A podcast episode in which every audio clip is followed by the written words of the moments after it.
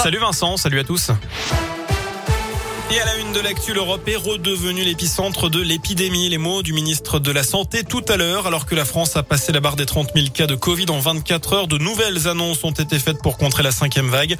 Ni confinement, ni couvre-feu, mais un rappel vaccinal obligatoire pour tous les plus de 18 ans, cinq mois après leur dernière injection. Ce sera le cas à partir de samedi et le pass sanitaire sera mis à jour.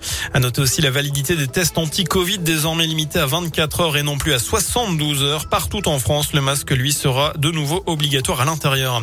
Une petite note d'espoir aussi, un nouveau traitement doit arriver début décembre, un antiviral sous forme de comprimé qui sera vendu en pharmacie.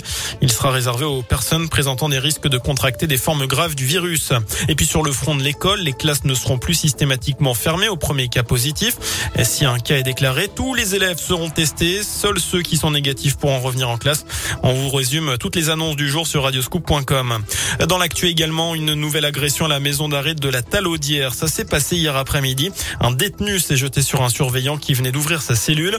Celui-ci a été blessé par un bout de verre. Il a dû recevoir des points de suture à la tête. Un autre collègue venu en renfort a été blessé à la main. Le syndicat UFAP sa justice appelé un débrayage ce matin. En bref, l'État condamné à verser une indemnisation à la famille de Rémi Fraisse. C'est ce manifestant tué lors d'une charge de gendarme mobile dans le Tarn en 2014. Le tribunal administratif de Toulouse a reconnu une responsabilité sans faute.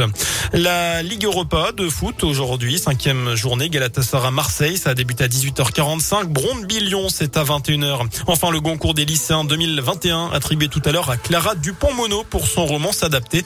L'histoire d'une fratrie bouleversée par l'arrivée d'un enfant handicapé. S'adapter qui avait d'ailleurs déjà été consacré par le prix Femina. Voilà pour l'essentiel de l'actu. L'info bien évidemment de retour dans une demi-heure. Je vous souhaite une bonne soirée. Je vous laisse en compagnie de Vincent et de Nico.